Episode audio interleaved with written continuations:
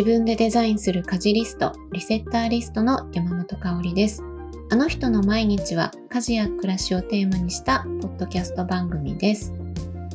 えー、今日は、えっ、と、家事の頻度とか、頻度を見極めるポイントとか、そういうことについて、えー、お話ししてみようかなと思ってます。はい。えっ、と、普段のね、家事、あの、こまごまといろんなことがあると思うんですけれども、えー、それぞれに頻度を実際に割り振って取り組まれてる方ってどのくらいいるんでしょうか？あの、私はずっと、えー、行き当たりばったりで、あの、毎日やるお洗濯とかお料理以外の家事、あの、お掃除とかですかね。なんかは、あの、気になった時だけにやってたので、えっと、そんな頻度とか考えたことあんまりなかったんですね、ずっと長いこと。でもそうすると、えっと、忙しかったりとか、何か突発的なことがあったりすると、あの特に子育て関係とか子供が小さい頃とか特にそうなんですけど、まあ、熱出したとか病院連れてかなきゃとかなんか機嫌が悪いとかまあ何でもいいんですけどなんか予定通り進まないような感じのことがあったりするとその特にそういう掃除関係とか片付けとかそういう系の、えっと、家事がどんどん溜まっていって、えっと、気づいたらもうなんか何が何だかわかんないみたいな何から手をつけたらいいんだろうかっていう感じでなんか途方に暮れるようなことがよくあったなって思います。で常にあの家事やらなきゃなとか、まあ、あそこ掃除しなきゃなとか、なんかこう、毎日、まあ、やらなくても困らないんだけど、もうやらないとねっていうふうに思ってる家事がいつもたくさんあって、で、それが気になっちゃってるから、子供と遊んだり、仕事をしたりする時もなかなかこう100%の感じで集中できないっていうかなんかこう常にモヤモヤを抱えてるっていうことが多くあったなっていうふうに今思うとはい思い出したりしています。で、今私が講座をやっているリセッターリストっていう家事リストを作る講座があるんですけどもこのリセッターリストでは一つ一つの家事に頻度を設定していくんですよね。なので私もこれを始めるまではこのリストを自分で作って考えて作って使い始めるまではそんなこと全然考えずに家事をずっとやってその混乱するというか行き当たりばったりな感じの家事でこうストレスを抱えていたっていうところがあったんですけれどもこれをあの使うようになってからは頻度を1個ずつに設定して、え家事を回していくってことを始めたんですけどもあのこの講座ではとにかくあの家事の頻度を見極めるのが一番大事なことですよっていうのをよく受講生さんにも繰り返し伝えています。でこの頻度っていうのがご家庭によって全然違っててまあご家庭のその環境によっても違えば性格個人の性格によっても全然違うんですよね。だからあの例えばバスマットってどのくらいの頻度で洗えばいいんですかとかシーツってどのくらいで変えたらいいんですかとかなんかよくね質問でよくあの皆さん受講生さん同士であの聞き合ったりとかっていうことがあったりするんだけどその辺も結構個人の性格によったりとか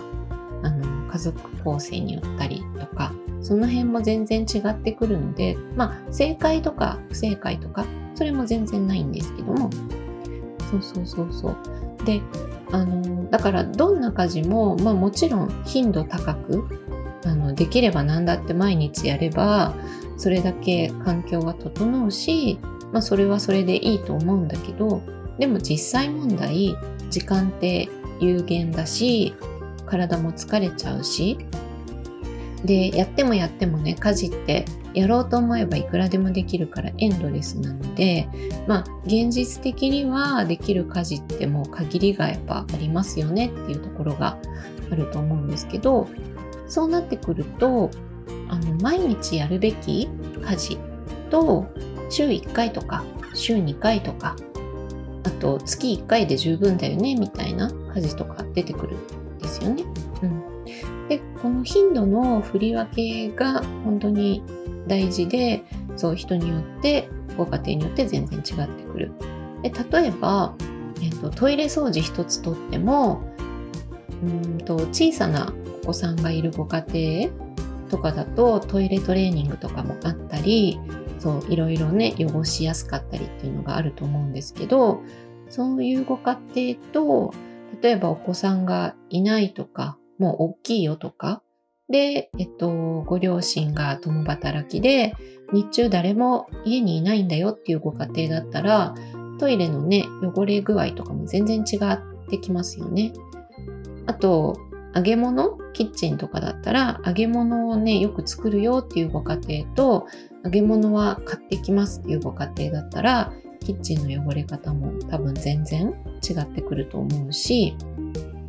だからなんかこう、この家事はこのくらいがベストですよっていうのは、あの、お家によって全然違うので、そのベストな頻度をそれぞれの家事に対して見つけることが、あの、本当に大事なんですよね。自分に合う頻度。うん。で、なんでその頻度を見極めていくことが大事かっていうと、あの毎日やらなきゃって思い込んでいたんだけど実は週1回でも十分だったよねっていうケースが結構多いんですよ。うん。なんか毎日やらなきゃと思ってやってたんだけど週1でも汚れがそんな気にならないねってなったらなんか時間も労力も7分の1で済むってことですよね。うん。まあそこまでじゃないにしても毎日やってた家事を1日おきにするだけでも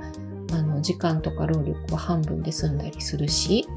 うん、だけど例えば週1でやってた家事を月1でも大丈夫かどうかっていうのを試してみた時になんか1ヶ月放置しちゃうと今度は汚れが落としにくくて大変っていうケースも出てくる。うん、そうなると、えっと、1回の掃除にかける時間も労力も増えちゃうから逆に億劫になってあのやりづらくなるってこともある。そうなった場合には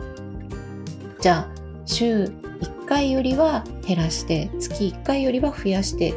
月2回が限界かなとかそんな風に分かってくるんですよね。うん、なのであのリセッターリストの講座とかだと自分がこのくらいなら OK だねって思える自分と家族がこのくらいがちょうどいけるねって思える最低限の頻度をなるべく見つけるようにっていうふうにあの伝えています。うん、あのみんなが OK で最低限っていうのが一番、えっと、労力が少なくてみんなが気持ちよく過ごせる家事の量だと思うので。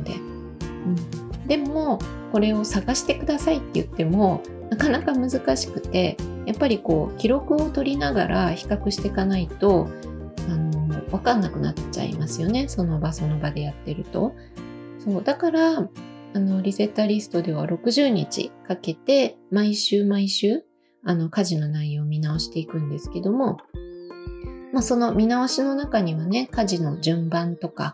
曜日設定とか細かいあのヒントとかテクニックっていうのたくさんあるんですけど、あの一番のポイントはそのベストな頻度を探し当てていくっていうところにあって、うん、で、その探し方としては、えー、とさっきも伝えた通り、まず頻度を下げてみて確認する。で、それで問題なければ、それで大丈夫だし、で、これはちょっと我慢できないなって思ったら、少し頻度を上げていく。そうやって調整して探していくっていうプロセスがとっても大事であのそれぞれの家事に最適な頻度を割り当てることができていくとあの無理なく回せる家事リストが完成するんですよね。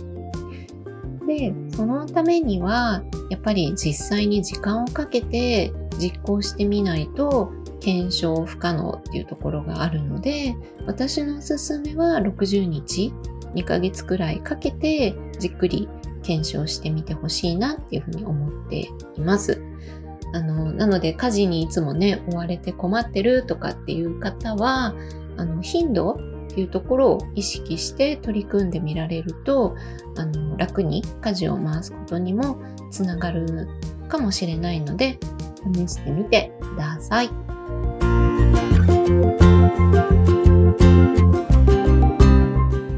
今回のあの人の毎日はここまでとなります。概要欄にお便りフォームをご用意しています。感想、質問、トークテーマなど募集していますのでよろしくお願いします。それではまた次回お会いしましょう。山本香里がお届けしました。